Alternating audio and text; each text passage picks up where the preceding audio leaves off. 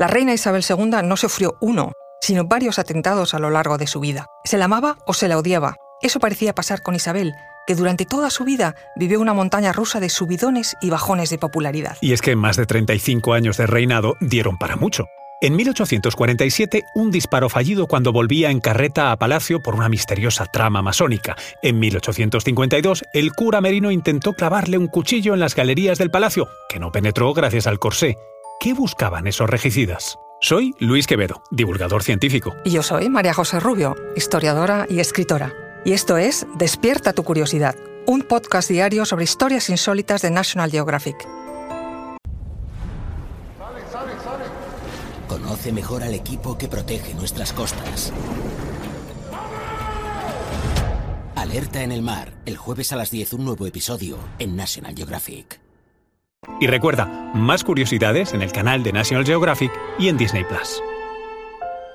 Para hacernos una idea de la vida que le tocó vivir a Isabel II, solo un detalle. Benito Pérez Galdós la llamó la de los tristes destinos. Y es que fue una reina destinada a grandes complicaciones políticas en su reinado, en esa compleja España del siglo XIX, a las que ella sumó complicaciones personales y dinásticas por sus propios devaneos íntimos tuvo que enfrentarse a peligros y atentados. El primero de los atentados ocurrió en mayo de 1847, a los siete meses de estar casada y cuando la reina tenía ya una aventura amorosa con el general Francisco Serrano.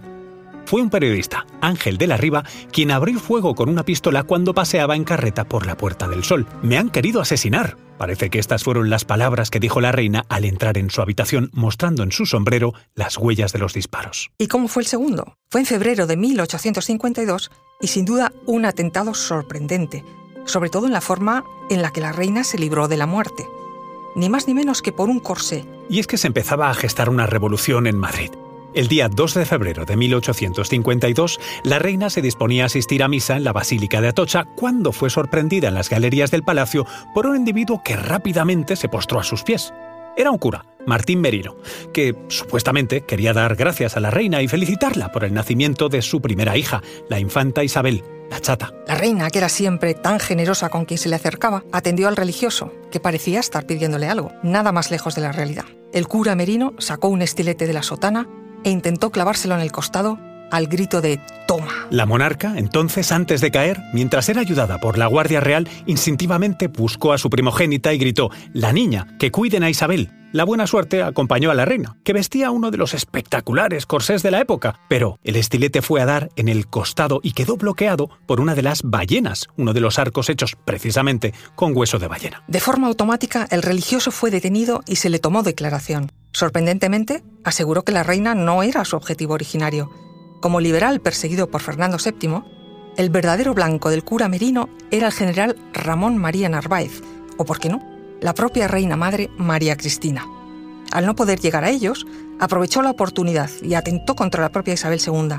No podía, aseguró, dejar pasar la oportunidad de matar a una mujer que permitía un régimen tan autoritario como el de Narváez. Como liberal, aseguró que sus intenciones eran claras. Quería dejar vacante el trono para lavar el oprobio de la humanidad, vengando la necia ignorancia de los que creen que es fidelidad aguantar la tiranía de los reyes. Cuatro días después del ataque, el cura Merino fue ejecutado a garrote vil en el campo de guardias. Sorprendentemente, la reina pidió clemencia, pero poco se pudo hacer.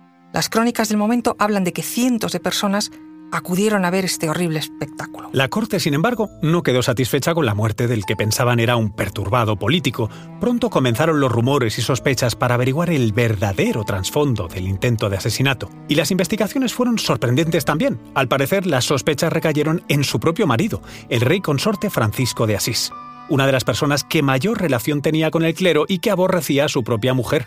Isabel. El intento de regicidio caldeó el ambiente político y social y pronto el clero empezó a preocuparse. Hasta el padrastro de Isabel II, Fernando Muñoz, duque de Riánsares, manifestó en sus cartas sus recelos de cómo el rey consorte, con sus conspiraciones, alimentaba los odios hacia la reina que podrían haber inspirado un atentado como este. Concretamente decía, allá en su cuarto se las compone a su modo y propala y da pábulo si es que no se inventa todo cuanto se dice de su majestad. Se une más y más a la reina, aparenta cariño a la princesa y va ganando terreno haciéndose agradecido a fuerza de conseguir destinos para todo el mundo. Los consejeros íntimos, que son carlistas de corazón, acaban de estar aquí y le han aconsejado que siga en su plan y que gane terreno poco a poco. Recuerda que Despierta tu Curiosidad es un podcast diario sobre historias insólitas de National Geographic. Disfruta de más curiosidades en el canal de National Geographic y en Disney Plus. Ah, y no olvides suscribirte al podcast y darle al like si has disfrutado con nuestras historias.